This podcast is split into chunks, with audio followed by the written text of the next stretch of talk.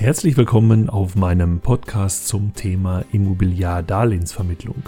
Der Podcast hilft Ihnen zur Vorbereitung auf die Sachkundeprüfung oder einfach dabei, Ihr Wissen etwas aufzufrischen. Mein Name ist Dominik Rauschmeier und in der 14. Folge geht es um das Vermittlerregister, die Vermittlung und die Beratung.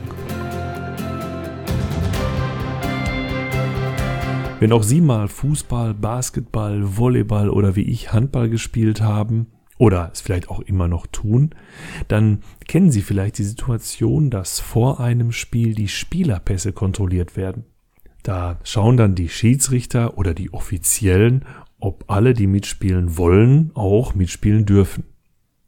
Und wenn mal der Verein gewechselt wurde und der Pass vom anderen Verein noch nicht da ist, ja, dann kann man sein Team lediglich von der Seite aus anfeuern.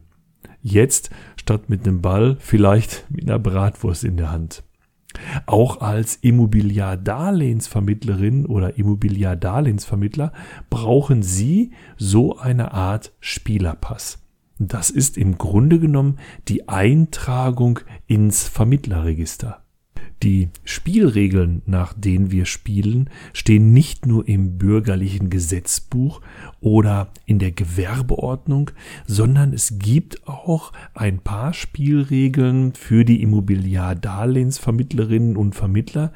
Die stehen in der sogenannten Verordnung über Immobiliardarlehensvermittlung, kurz die Immobiliardarlehensvermittlungsverordnung oder im FERM-V.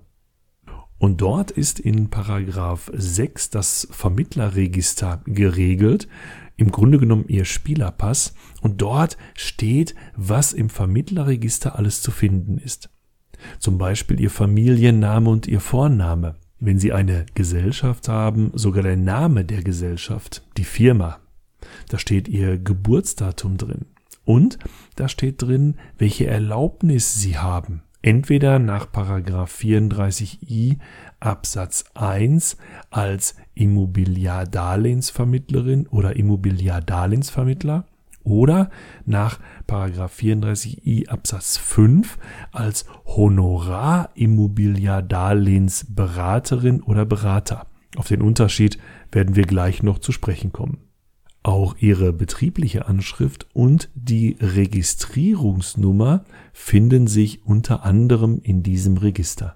Also im Grunde genommen so ein bisschen wie die große Form der Visitenkarte, die Sie dem Kunden beim ersten Kontakt ja in der Regel übergeben.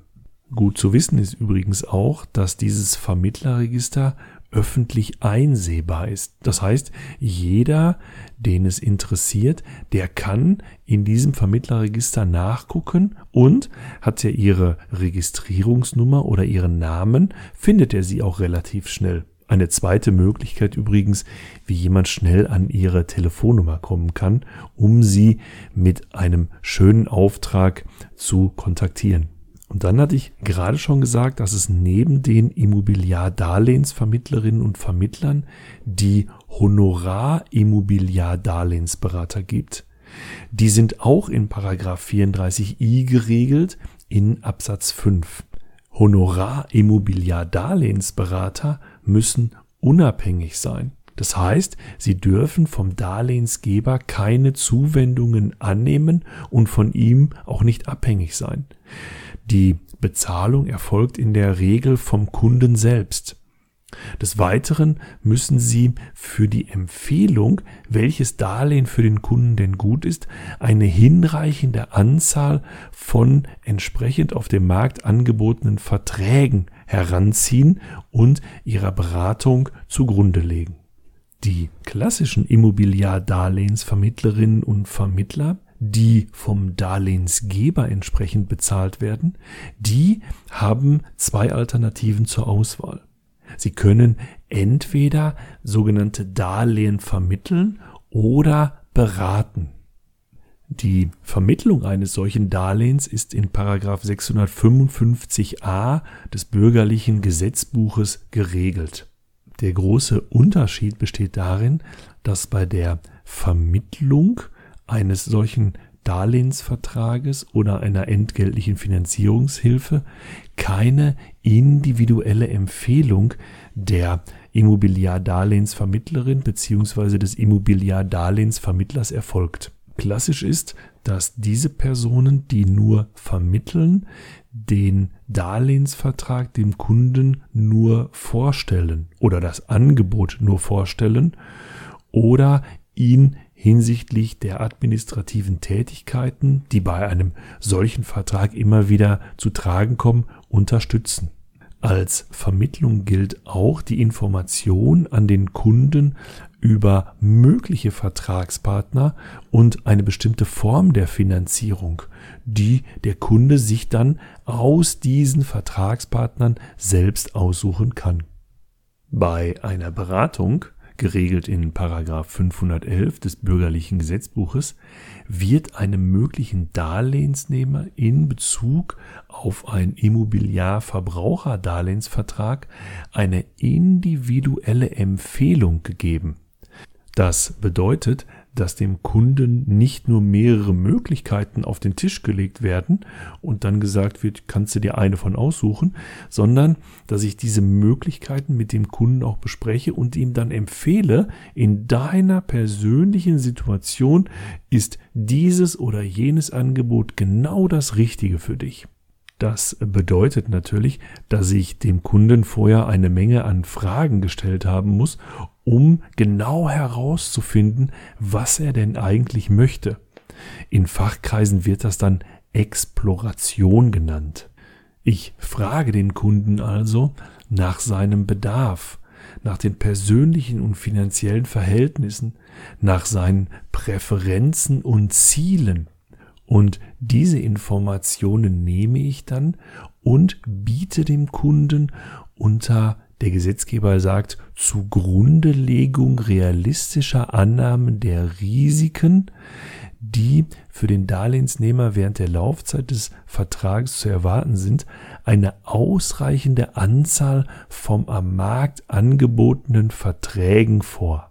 Und aus diesen vorgelegten Darlehensverträgen empfehle ich dem Kunden, weil ich ja jetzt genau weiß, was er möchte, den einen oder anderen Darlehensvertrag für die Erreichung seines Ziels abzuschließen. Das geht natürlich nur, wenn ich ein freier Vermittler bin und eine entsprechende Auswahl am Markt habe. Bin ich als Vermittler an einen oder wenige Darlehensgeber gebunden, kann ich natürlich nur aus der Produktpalette die entsprechenden Darlehen anbieten. Und das ist dann der Unterschied zwischen der Vermittlung und der Beratung. Sie sehen, die Beratung geht im Grunde genommen viel tiefer. Vorab muss ich den Kunden natürlich noch ein bisschen über mich selbst informieren. Die sogenannten vorvertraglichen Informationen. Diese sind, und jetzt wird es wirklich ein bisschen tricky, in Paragraph 491a des bürgerlichen Gesetzbuches beschrieben und der verweist auf Artikel 247 des Einführungsgesetzes zum BGB. Das wird übrigens EG-BGB abgekürzt. Dahinter verbirgt sich im Grunde genommen dann ihre Visitenkarte. Das, was die meisten dem Kunden eh geben, da steht dann meine Identität drauf, also mein Name und meine Anschrift, meine Registernummer, mein Tätigkeitsprofil, ob ich ein Honorar erhalte vom Kunden oder nicht. Da stehen die Beschwerdestellen drauf, ob ich an einen oder mehrere Kreditgeber gebunden bin. All das sind diese Vorabinformationen, die auch vorvertragliche Informationen genannt werden. Jetzt haben wir den Beratungsprozess im Grunde genommen von der Rückseite her betrachtet. Wir haben uns angeguckt, was ist eigentlich die Darlehensberatung.